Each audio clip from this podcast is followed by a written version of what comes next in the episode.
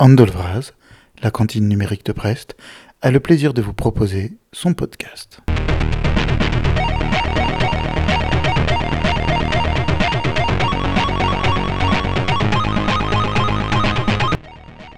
24e épisode, nous avons le plaisir d'accueillir Hervé Le Cronier et Nicolas Taffin qui viennent nous présenter CF Édition, dont la ligne éditoriale s'attache à publier des regards critiques sur le numérique. Fidèles à leur indépendance, ils se donnent le temps du travail en artisan.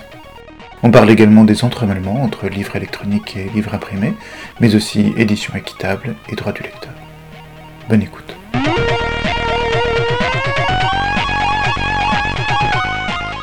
Hervé Le Cronier, Nicolas Taffin, bonjour. Bonjour. Bonjour. Euh, vous êtes les créateurs euh, d'une maison d'édition à Caen euh, qui s'appelle CEF. CEF Édition.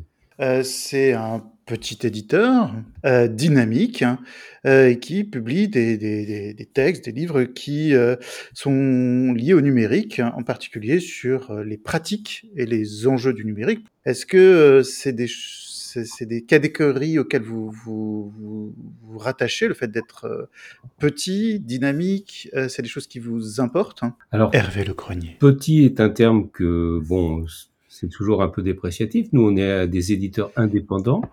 Euh, disons qu'on est grand par le contenu, quoi. Voilà. Euh, euh, on travaille en fait sur ce qu'on appelle la culture numérique, c'est-à-dire le, le regard qu'on peut avoir sur le monde numérique. Et on a commencé ça en 2005. Notre premier livre date de 2005. Autant dire qu'à l'époque, c'était pas vraiment la question euh, autant développée qu'elle l'est euh, actuellement dans notre dans notre pays puis dans le dans le monde entier par ailleurs. Donc on avait un peu un peu d'avance sur le- cette idée qu'il fallait porter un regard critique sur le monde numérique et ne pas être des techno-BA. Mhm. Ni des technophobes euh, absolument euh, dans un rejet, euh, mais plutôt dans, dans- dans une appréciation, on va dire, hein, une recontextualisation. Un critique de cinéma, il faut qu'il aime le cinéma. Hmm. Un critique de l'internet, il faut qu'il aime l'internet. Sinon, effectivement, il y a beaucoup de gens qui écrivent n'importe quoi, mais qui, qui vivent pas ça comme étant de l'extérieur, un projet qui pourrait, aurait pu, dont les utopies de l'époque pouvaient nous apporter euh, quelque chose de réellement nouveau dans le monde. Ça en a apporté quand même pas mal. Imaginez la, la situation de blocage que l'on a connu euh, l'an passé et la- et l'année précédente euh, sans Internet. Hmm. Donc, euh, des, des crises comme ça, ça- ça- Internet, on voit bien quel est tout le côté soleil en fait de, de cette aventure. Après, derrière ce côté soleil, il y a des gens qui en ont profité pour créer des monopoles, pour euh, manipuler mentalement les usagers, euh, pour euh, en fait décrédibiliser toute une partie du travail en en faisant du, du travail au clic ou du travail sous-payé. Enfin, ça participe d'un autre projet qui est pas le projet spécifique de l'Internet, mais qui est un projet radical à l'échelle du monde, pour résumer, qu'on appelle néolibéralisme, mais je pense que ça va, ça va très loin dans la, la nouvelle conception des relations entre les gens. Et ces nouveaux monopoles sont devenus, euh, en quelque temps, des dangers euh, très importants pour nos libertés démocratiques. On le voit avec euh, tous les exemples autour de, de Facebook. Enfin, le, le livre Le Monde selon Zuckerberg euh, de notre ami Olivier Herscheid euh, le montre très très bien. Je vais, je vais parler un peu des livres qu'on hein. Et, euh, et donc le fait d'être euh, d'être un éditeur indépendant, ça c'est aussi hein, ça s'inscrit aussi dans cette euh, dans ce regard en fait sur des sur et contre des hégémonies en fait. Bah, Nicolas Taffin. dans la manière dont tu présentais les choses, euh, donc pe- petit et dynamique, ce qui est intéressant, parce que c'est c'est aussi l'image que que qu'on peut donner, c'est l'image que tu, que tu as reçue de, de- des choses. Et euh, dans ce que dit Hervé, donc indépendant, en fait, euh, le, oui, le point commun, je pense que c'est c'est en effet que nous, on, comment dire, on a commencé plutôt en disant euh, que c'était pas notre activité principale, donc éditeur, on va dire du dimanche. Donc c'est petit dans euh, l'emprise que ça avait au départ sur notre euh, emploi du temps. Et donc ça veut dire aussi que ça, on se donne le temps de choisir les thèmes et les formes qu'on avait envie de qu'on avait envie d'explorer par la publication. Donc euh, et c'est un petit peu comme ça à tous tous les niveaux. Donc on est on est aussi euh, resté dynamique et indépendant dans euh, toutes les, manières de faire, la manière aussi de, de diffuser les ouvrages, puisqu'on a on a commencé très tôt à faire des ouvrages qui soient à la fois imprimés et numériques. On a réfléchi à la licence euh, qu'on attachait à nos à nos ouvrages, à des manières aussi euh, pour le public de nous de nous contacter, donc euh, que ce soit en ligne, que ce soit dans les librairies, sur les plateformes sur lesquelles ils achètent, etc. Donc on a pris le temps de on a pris le temps de, de faire ça. Donc c'est euh, vrai que ça se retrouve aujourd'hui euh, on s'est professionnalisé, mais on reste en effet euh, dans, on reste en effet dans cette euh, dans cette optique-là un petit peu exploratoire où on prend le temps de on prend le temps de faire les choses d'une manière intéressante. Et donc sur le numérique, ça a beaucoup évolué. Le nombre d'ouvrages qu'on publie chaque année aussi, il a, il a évolué. Notre équipe. On a maintenant deux personnes salariées avec nous. Voilà, donc ce sont des. Mais on essaye en effet de rester euh, des artisans, en fait. Des gens qui ont une certaine conscience et confiance dans ce qu'ils font et dans les produits euh, qu'ils sortent. On ne veut pas sortir des livres pour sortir des livres, mais à chaque fois, ce sont des livres auxquels, auxquels on a cru, auxquels on, on a donné euh, pas mal d'énergie en termes de, de, correction, de mise en page, de, de préparation en fait de, de cette publication.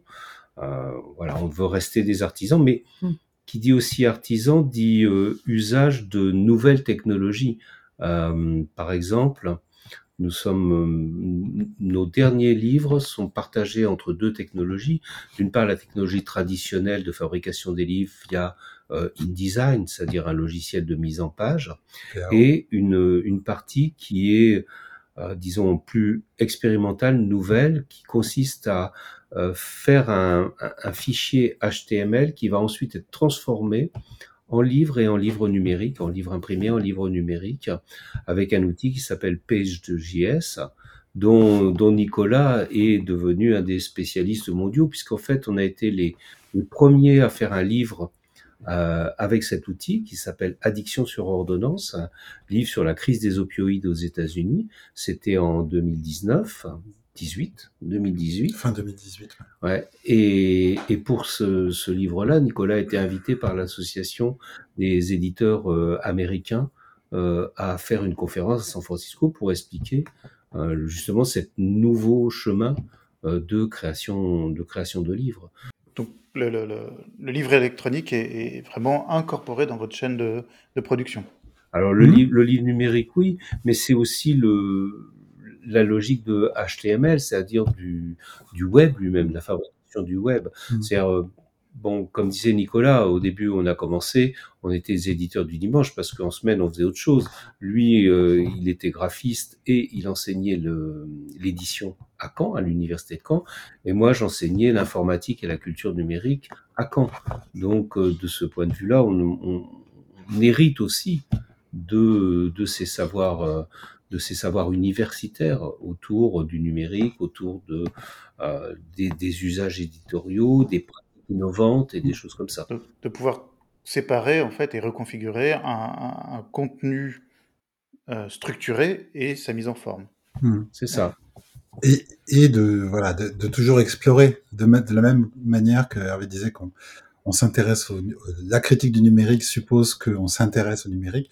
Ça repose aussi sur une pratique et une exploration un peu permanente. Donc on n'a pas, euh, on n'est pas vraiment dans une routine, euh, voilà, avec une procédure éditoriale qui se stabiliserait. Euh, quand ça se stabilise, bah on casse tout et on, essaie de trouver autre chose.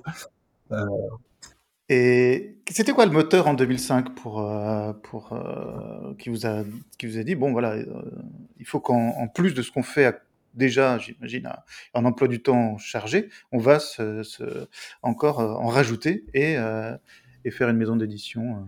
Il y avait je dirais il y avait deux choses je pense que c'était ça aussi un peu la rencontre on avait tous les deux des pratiques, euh, des explorations, des sujets qui nous intéressaient, mais on s'est trouvé aussi face à une urgence un peu qui était une urgence, euh, je dirais, plus militante. Euh, je passerai la parole à Hervé là-dessus, mais disons que c'était un moment où euh, se poser des, des, questions de la société civile et du numérique. Donc, vous se posez de manière assez forte des questions de gouvernance, notamment autour de l'Internet, qui ont un peu disparu du champ, qui ont été occultées par d'autres d'autres points aujourd'hui, alors qu'elles sont toujours vives d'ailleurs. Et donc, il y a eu, il y a eu un besoin de, un besoin de de créer des ouvrages, ouais, de créer des, ouvrages de C'était l'époque du sommet mondial sur la société de l'information, le SMSI, lancé par l'ONU. Et euh, donc on a on a travaillé avec des acteurs de la société civile, notamment l'association VECAM en France, avec laquelle on a commencé par produire des livres euh, importants sur euh, la propriété intellectuelle et les biens communs de la connaissance. Sur euh, on a fait une encyclopédie quadrilingue euh, qui s'appelle Enjeu de mots euh, avec, euh, disons, en, français, anglais, espagnol et portugais, sur euh, les mots essentiels du point de vue de la société civile, avec des auteurs et des autrices qui venaient de tous les continents. C'est-à-dire que voilà, dès, cette époque-là, on avait l'envie de, de, de, donner des ouvrages qui permettent de réfléchir. Moi, j'ai toujours pensé que les médias servent à mobiliser. Les médias parlent de l'émotion, parle de choses d'une espèce de complicité. Euh, le livre permet de réfléchir. Et c'est en fait dans le livre que se font les révolutions. Mhm. C'est-à-dire, c'est à partir du moment où les gens vont se mettre à lire et à penser au-delà des émotions immédiates qui sont portées par les médias, que alors ils pourront utiliser à bon escient les médias pour mobiliser, parce qu'à un moment donné, il faut bien, pour que le monde change, que les, que les gens se bougent, mais en même temps, ça ne peut pas marcher s'il n'y a pas un, un, projet derrière, et celui-ci, c'est en général construit dans les livres.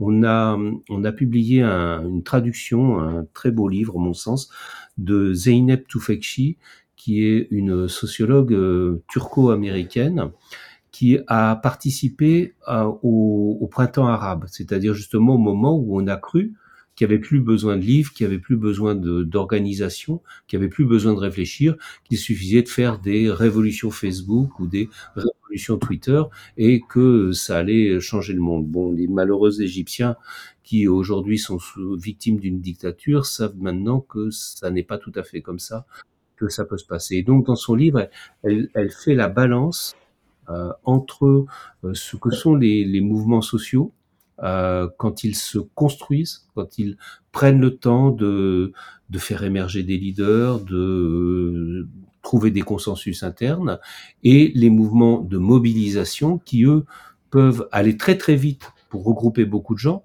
mais qui se retrouvent démunis le jour où il faut négocier. Mm. le jour où il faut euh, bah, dire bon là on a gagné ça on le prend là maintenant ce qu'il faut c'est que ça soit inscrit dans une loi enfin le jour où il faut enregistrer la mobilisation, ben, il n'y a plus de, il y a plus de structure, il n'y a plus de moyens. Donc, faire la balance entre le, le, ce qui est bien de chaque forme euh, de structuration. Et je pense que ce livre-là, euh, nous on y croit beaucoup. Euh, c'est un Zeynep Tufekci, elle a eu deux pages dans le New York Times qui disent c'est la sociologue qui a toujours eu raison avant les autres. C'est pas négligeable, c'est ça. Et c'est vrai qu'on a essayé d'apporter des, d'apporter des livres, pardon, juste euh, qui à la fois sédimente une, question euh, actuelle et, et, qui essaie de la sédimenter et qui essaie aussi de, nourrir la discussion. Donc là. Et, on a essayé aussi de raccourcir un petit peu le temps de le d'intervention du livre dans le débat, c'est-à-dire de faire en sorte. Donc on a créé une collection qui s'appelle Intervention, un petit peu pour ça. Euh, donc euh, bah, un petit peu avant les tracts de Gallimard, par exemple. Mm-hmm cette collection intervention a vraiment la, vocation aussi de permettre d'avoir un processus de fabrication du livre un peu plus léger, euh, qui permette au livre d'intervenir euh, rapidement. Donc, on, avait été inspiré par euh, le mouvement Occupy Wall Street pour ça. Là, récemment, on a, on a deux ouvrages un petit peu comme ça qui se branchent sur l'actualité, mais qui essayent aussi de, de sédimenter les réflexions et, et les discussions. Donc, on en a un sur l'école sans école, qui est un collectif sur le problème de qu'est-ce que c'est que l'enseignement à distance dans le cadre de, de l'école et quelle, est son, son, incidence, son impact sur est-ce que l'école fonctionne euh, sans lieu et un autre euh, sur euh, qui s'appelle Soigner, donc un collectif qui, qui, qui, pose la question du, du, soin comme comme chose publique aujourd'hui. Donc voilà, c'est deux, deux exemples de cette idée d'avoir des ouvrages aussi qui qui qui tournent pas le dos à l'actualité, qui sont mais qui sont en même temps qui cherchent à rester des, des, livres. Mmh Donc quelque part dans un dans un monde où on a rabattu tout sur le média, c'est le message, vous remettez en fait de, la temporalité dans la réflexion en, fonction de vos choix éditoriaux. Oui, on, croit, pas trop à tout ce qui a été dit par Marshall McLuhan dans les années 60. D'ailleurs, le prochain livre qu'on va sortir euh, revient en fait sur les idéologies euh, de la Silicon Valley, les, racines idéologiques, et montre bien que euh, Marshall McLuhan avait surtout une spécialité, c'était de faire des formules que personne ne savait vraiment interpréter. C'est quand même le meilleur moyen d'avoir toujours raison. Ce qui est intéressant avec les, je trouve, avec les, les livres de CF, rétrospectivement, parce qu'on parlait de, depuis la création, donc là on a un petit peu de recul maintenant, euh, depuis 2005, c'est de voir que on essaye de faire des livres qui, se, qui soient en effet branchés sur des questions actuelles, mais malgré tout, c'est pas des coups. C'est euh, c'est pas des coups comme les bon certains bouquins qu'on va trouver sur des tables à certains moments, bon élections, euh, enfin je sais pas problèmes de société, etc. et qui disparaissent après mmh. euh, quand la question est résolue ou quand on passe à autre chose. Oui, ou au bout d'une semaine. Voilà exactement. De, ce qui est amusant, c'est de voir que dans les livres dans les commandes qu'on reçoit, mm. euh, on a une très longue durée de vie des, titres. C'est-à-dire que c'est vraiment des ouvrages de fond au sens euh, libraire du terme. C'est-à-dire que aujourd'hui, on nous commande encore des, livres qui sont parus il y a une dizaine d'années et, donc qui, qui, ont une durée de vie assez importante. Ce qui nous, ce qui nous fait plaisir, parce que ça veut dire que rétrospectivement, dans le livre, il y a des qualités qui font qu'on y, on y revient plus tard aussi. En même temps, vous mettez en, avant juste aussi des thèmes qui, sont, euh, qui ont une, vraie profondeur, comme le partage, euh, les pratiques du numérique, et pas juste euh, des, aspects, on va dire des aspects d'essai, des, le design aussi que dans, dans, vos collections. Donc, finalement, ces questions-là, elles sont, euh, elles sont appelées à, durer et, à s'inscrire euh, sur une rotation un, peu plus longue qu'effectivement juste euh, des, coups de gueule ou mmh, des effets de manche. Non, c'est sûr. oui, c'est en fait, c'est au travers du numérique qu'on a redécouvert la notion des communs. Et donc, on a, on a consacré une partie de nos productions à des livres sur les communs, notamment nous avons repris un classique qui durera très longtemps, qui est le, le discours qu'a fait Elinor Ostrom, qui était à la fois la première femme à obtenir un Nobel d'économie. Enfin, c'est un prix de la Banque de Suède que on appelle le Nobel d'économie. Euh, donc son discours avec une préface très pédagogique de Benjamin Coriat. Et bon, voilà, ça c'est le genre de livre de fond euh, qu'on veut conserver. Et puis dans le même temps, on a eu un petit livre d'intervention fait par deux chercheurs euh, espagnols qui s'appellent César Rendueles et Johan Subirats. Et tiens, en décembre, Johan Subirats a été nommé ministre de l'enseignement supérieur en Espagne.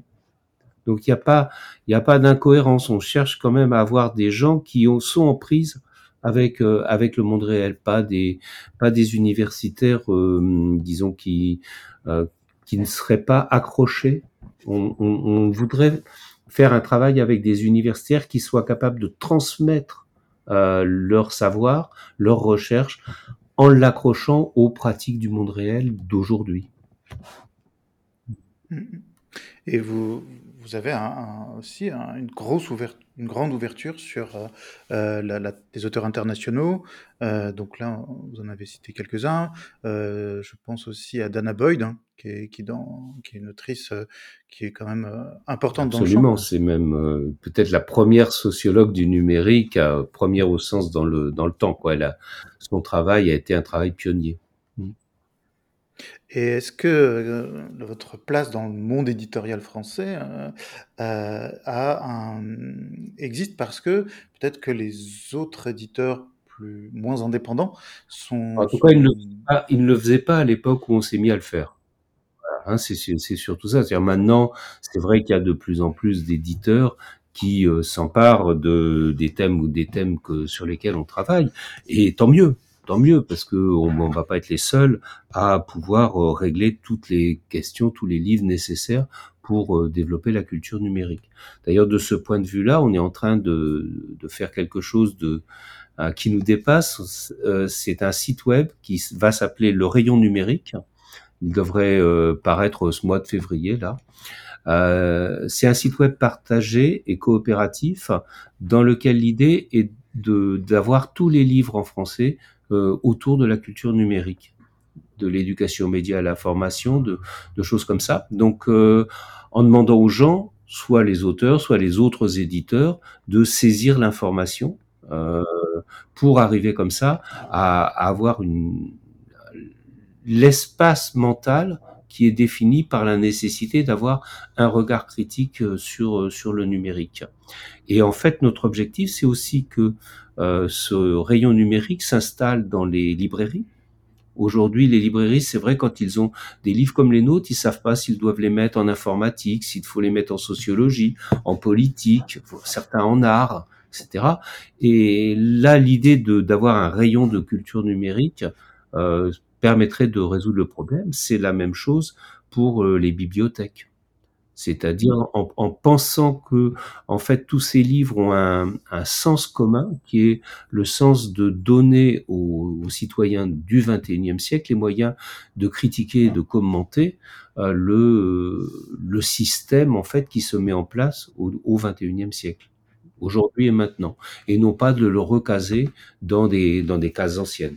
Mais l'écologie a eu le même problème dans les années 70, avant de devenir vraiment un secteur que tout le monde connaît et reconnaît et qui s'installe et où on sait que tous les livres d'écologie vont être ensemble. Ce n'était pas le cas dans les années 70. Et puis, voilà. Donc là, on veut faire un peu, euh, avec ce rayon numérique, un processus pour accélérer cette, euh, cette réalité-là.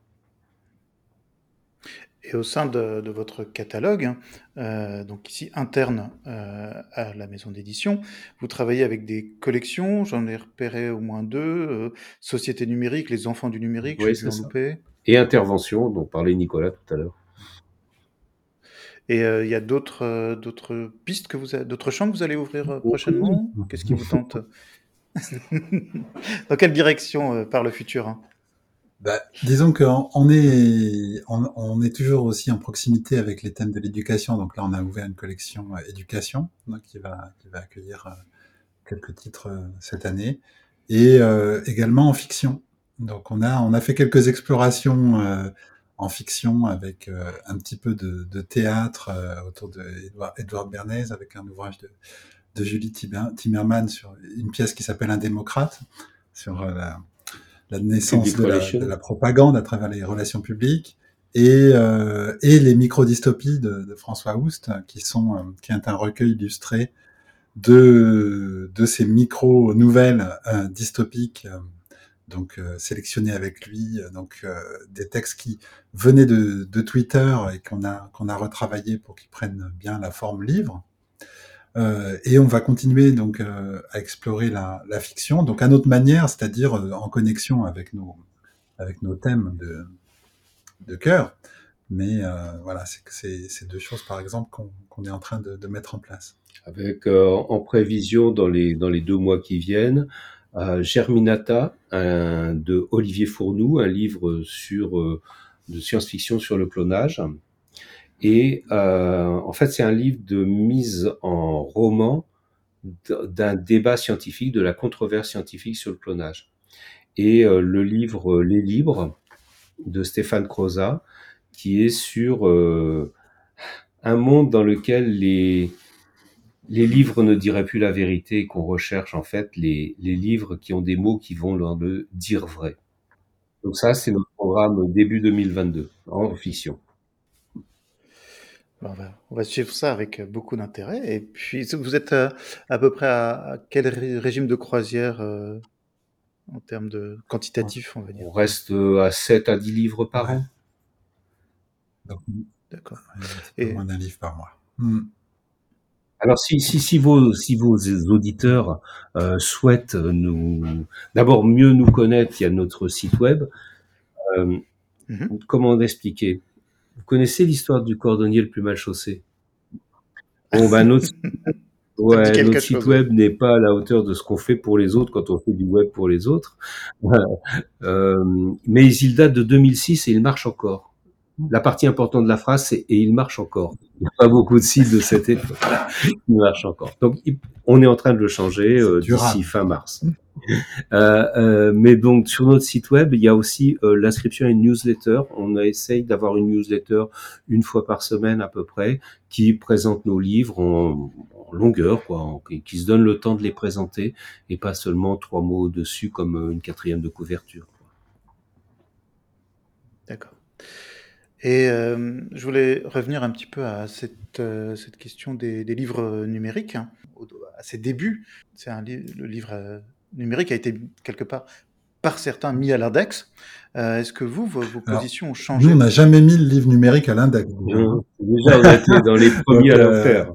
Donc, euh, bon, il y a plusieurs choses. Le, donc, les livres numériques, alors, qu'est-ce qui, aurait pu changer par rapport à ça? Je pense que depuis le début, donc c'est quelque chose qui nous intéresse. Je pense que la lecture... Diversifiée. On a confiance, je dirais, dans les lecteurs, dans la mesure où on sait que euh, on peut lire euh, aujourd'hui, on lit d'abord énormément sur son sur son écran, même sur son téléphone. Euh, il y a les livres et on croit aux livres imprimés. Hein, on pense aussi que le livre imprimé est, numérique, donc c'est-à-dire qu'à partir du moment où on sait que le livre imprimé est, largement numérique, dans sa phase de fabrication, dans sa fabrication depuis, mhm. depuis très longtemps en fait. Et donc on n'oppose pas, on n'oppose pas le, vous savez, on dit le livre imprimé parce qu'on ne dit pas le livre papier euh, comme tous les gens qui disent le papier versus le numérique. Donc le livre numérique, le livre papier. Non, le livre papier, il est sur papier certes, mais il est surtout produit par des outils numériques depuis les années presque 60. C'est-à-dire, euh, on commençait déjà à, voilà, les photocomposeuses avec des ordinateurs, euh, ça fonctionnait déjà avant le avant le Mac et, et ça a continué. Donc, il y a une continuité entre le livre imprimé et le livre numérique. Le livre numérique euh, sous la forme euh, qu'on utilise, euh, qui est le EPUB, le format EPUB, nous intéresse aussi mhm. parce que c'est du web en fait. C'est donc comme c'est un de nos sujets et c'est un bon outil. On pense que c'est un bon outil à tel point que d'ailleurs aujourd'hui on fait des livres imprimés avec les mêmes techniques de web que donc HTML et CSS que les EPUB. Donc il y a vraiment une continuité. Et, euh, et on fait confiance au lecteur donc euh, dans la mesure aussi où on sait que un lecteur va va s'intéresser, euh, qui lit, va lire euh, sur tous les supports et a besoin de peut-être du numérique comme un comme un service. Pour nous, c'est comme un service au lecteur de lui proposer un livre sur différents supports sans lui sans lui mettre des contraintes. Donc dès, dès le départ, on était par exemple contre les DRM évidemment, qui ne font mmh. qu'embêter les qui ne font qu'embêter les lecteurs. Un, lecteur n'est jamais seul, en fait. Il est, il est, toujours accompagné par. Euh, il prête euh, euh, son, livre, il, en montre des, des, fragments. Il a besoin de copier-coller dedans, de citer. Il a besoin de s'y retrouver peut-être aussi plus tard, d'annoter notamment, enfin de faire plein de choses. Et je pense que là-dessus, le livre numérique a encore beaucoup de progrès à faire parce que la gestion des annotations, c'est pas quelque chose qui est extraordinaire aujourd'hui dans les liseuses, etc. On a tendance à, à les perdre facilement. Mais euh, voilà, nous, on a voulu favoriser ça. Donc, c'est une des choses euh, qui, qui, était en continuité. Donc, on a créé une licence qui s'appelle Édition équitable dès le départ. Donc, il y a un site qui s'appelle édition-équitable.org qui vous permet de voir. Alors ça, c'est notre côté un peu service public. Donc, euh, on a beau être comme c'est pour ça que je disais, il y a une dire on est un peu du dimanche parce qu'on reste du dimanche dans la mesure où on n'a pas une musique industrielle. C'est-à-dire que on remplit aujourd'hui quelques missions de service public, donc il y a euh, l'édition équitable qui défend les droits du lecteur. C'est où on dit voilà, euh, lire n'est pas une lire n'est pas consommer. Donc euh, le livre n'est pas un objet de consommation comme les autres. On va pas faire payer l'usage. on va au contraire essayer de favoriser l'usage, de favoriser la circulation, de reconnaître au lecteur des droits. Le fait que quand il lit, il n'est pas en train de consommer, il est plutôt en train de produire du sens, du sens futur, enfin de digérer, de peut-être qu'il va écrire lui aussi à partir de ce qu'il lit. Et donc, euh, on parlait de, du rayon numérique, essayer de faire que aussi les gens, tous éditeurs confondus, profitent du, du numérique. Donc ça, c'est le côté un peu service public.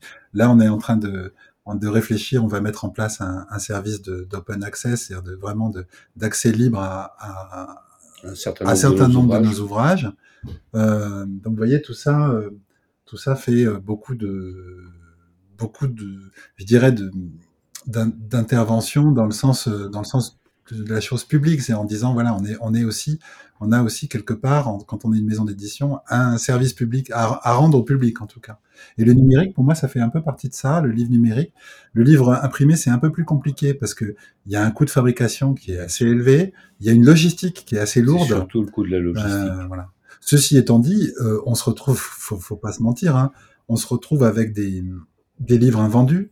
Euh, et ça, c'est un problème aussi de diffusion et de distribution du, du livre, c'est que euh, voilà, donc on va pas, nous, on a pour l'instant, on a pris le parti de pas pilonner, euh, pilonner des invendus et de, de, garder. Donc, il y a un moment où on peut envisager de, de, faire des braderies ou de faire que le livre, le livre imprimé devienne lui aussi un objet, euh, un objet euh, à faire circuler, quasi gratuit.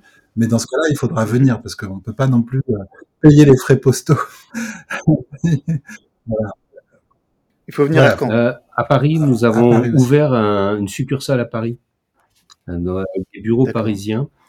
Et ce qui est quand même pour euh, pour tous les éditeurs, euh, malheureusement, c'est souvent beaucoup plus pratique de finir par euh, par avoir une présence à Paris. Donc voilà, pour le livre numérique, vous voyez ma réponse, elle est un peu tordue parce que pour moi, c'est pas un truc de nerd, c'est en continuité. Livre imprimé, livre numérique, c'est euh, c'est deux facettes qui, qui, qui vont ensemble. C'est ça qui nous intéresse en essayant de favoriser l'usage et de pas évidemment mettre des verrous ou des freins à, l'utilisateur. On fait confiance au lecteur en espérant que, c'est pour ça que ça s'appelle édition équitable, en espérant que le lecteur comprenne aussi le, la démarche et la valeur ajoutée du travail de l'éditeur. Que nous, on passe du temps sur les textes euh, pour les assembler, pour les corriger, les traduire, les mettre en forme de manière euh, correcte. Et donc, euh, dans une démarche un peu d'équité, le lecteur ou la lectrice peut comprendre qu'il y a une petite contribution à, à, à faire. Et voilà, et, fait, et, on a fait sauter les verrous de toute manière. Hmm. Pour, pour moi, c'est pas gênant du tout que quelqu'un achète un livre numérique et le prête à, ses copains. Hmm. Ça n'est pas gênant du tout. C'est ce qu'on fait avec les livres imprimés, donc il n'y a pas de raison.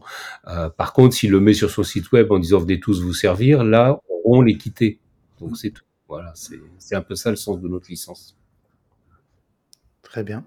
Euh, vous, si des auditeurs veulent euh, vous contacter, vous, vous voir, vous êtes bientôt dans des On salons du livre. Salon des... du livre de Paris, mais je ne sais pas si vous avez vu qu'il y a une querelle avec les éditeurs indépendants qui fait que le, le SNE s'est débrouillé pour que les éditeurs indépendants n'existent pas. Mais vous savez, c'est une, c'est une vieille histoire en fait, que ce mm. soit au ministère de la Culture, au CNL, au SNE, euh, l'idée qu'il y a des éditeurs indépendants qui ne fonctionnent pas sur le même régime que le Monsieur Bolloré, c'est ça les dépasse.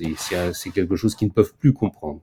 D'ailleurs, on parle de, on, on estime que si on n'a pas un diffuseur-distributeur au même titre que Editis ou, euh, ou Gallimard, alors on n'est pas des professionnels. Vous voyez, où, va se nicher euh, cette espèce de d'uniformisation du monde éditorial derrière la, parole et la vision des grands éditeurs. Par exemple, on parlait du livre numérique. Les grands éditeurs ont décidé à sa création de tuer le livre numérique. Ils ont décidé de le tuer avec deux choses, donc les DRM dont on a parlé, et le fait que le prix du livre numérique devenait le même que le prix du livre imprimé, alors même qu'il n'y a pas ces coûts de logistique ou euh, ces coûts d'impression. Donc, ce qui était une aberration. Et donc, euh, nous, on s'est, on s'est fixé l'idée qu'un livre euh, numérique était entre 40 et 50% du prix, c'est-à-dire moins que la moitié du prix du livre imprimé, ce qui, ce qui semble tout à fait cohérent. Donc, les, les, les grands, ce qu'on appelle les grands éditeurs, sont aussi des gens qui ont un, un certain projet hégémonique, et on le, on le, voit encore plus avec le débat euh, à l'heure actuelle sur les fusions entre euh, Hachette et Editis, mais, mais globalement, il y a toujours euh, ce projet hégémonique dont, dont sont en souffrance derrière les libraires, qui doivent recevoir des cartons de livres en permanence, les installer, puis les remballer parce qu'ils ne se vendent pas et les retourner euh, à leur distributeur. Enfin bon, on a là une, une espèce de cycle euh, qui s'emballe, et nous, euh, nous, nous, voulons adhérer à l'association pour l'écologie du livre, c'est-à-dire qui, qui, consiste en fait à penser le cycle de vie d'un livre et non pas à profiter du fait qu'il y a des bas coûts euh, à l'imprimerie pour produire en masse, quitte à ce que ça fasse tourner des camions sur toute la tout le territoire pour ensuite, de toute façon, avoir des livres qui reviennent et qui sont pilonnés à la fin. Oui, avoir juste une économie qui fonctionne sur, sur le flux d'argent entre, ce qu'avance le libraire et En plus, il y a ça, oui. Mais, mais mais là, on était sur le côté écologique de l'affaire, qui qui qui est quand même quelque chose de non négligeable, hein. Il y a une association pour l'écologie du livre.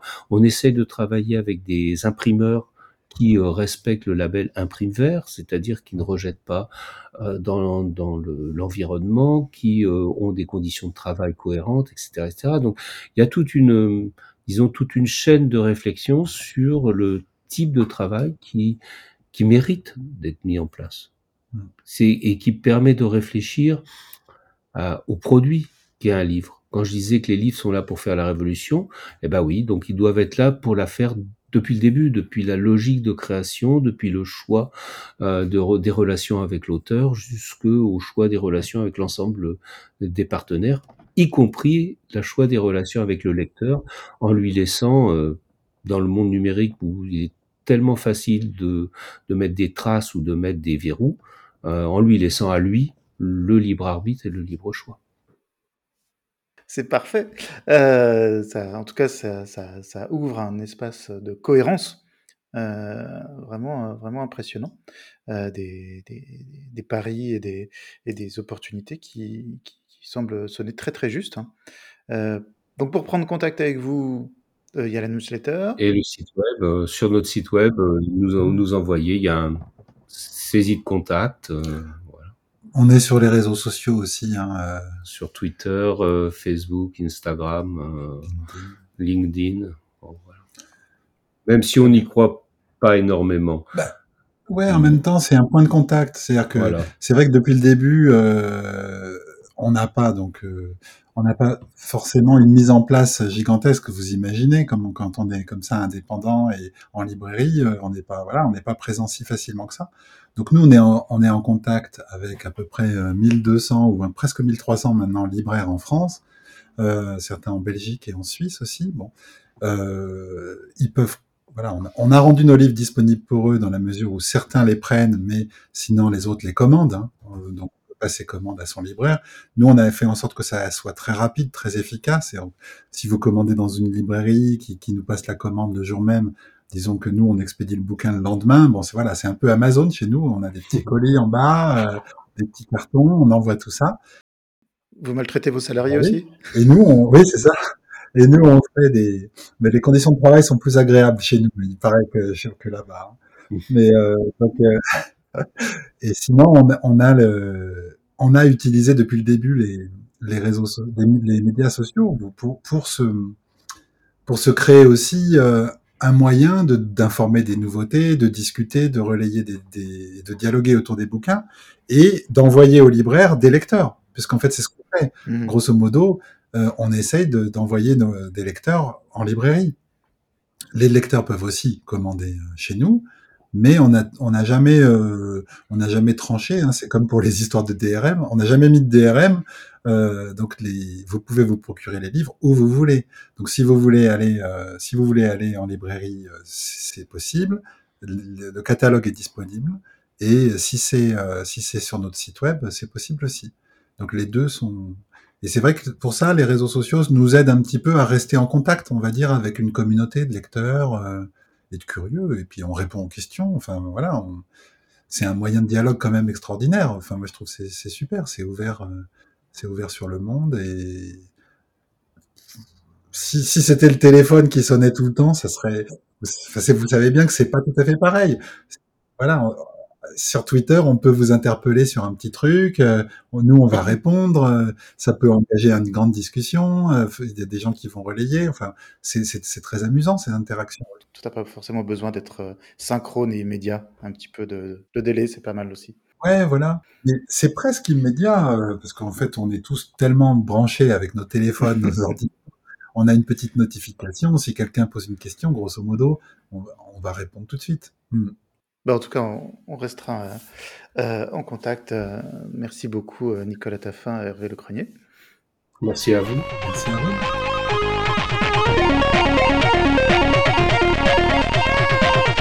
Ce 24e épisode est maintenant terminé. Nous espérons qu'il vous aura plu et intéressé. Commentaires, critiques, propositions sont à envoyer soit par email à coucou at lacantine-brest.net, soit sur Twitter ou handle handlevraz.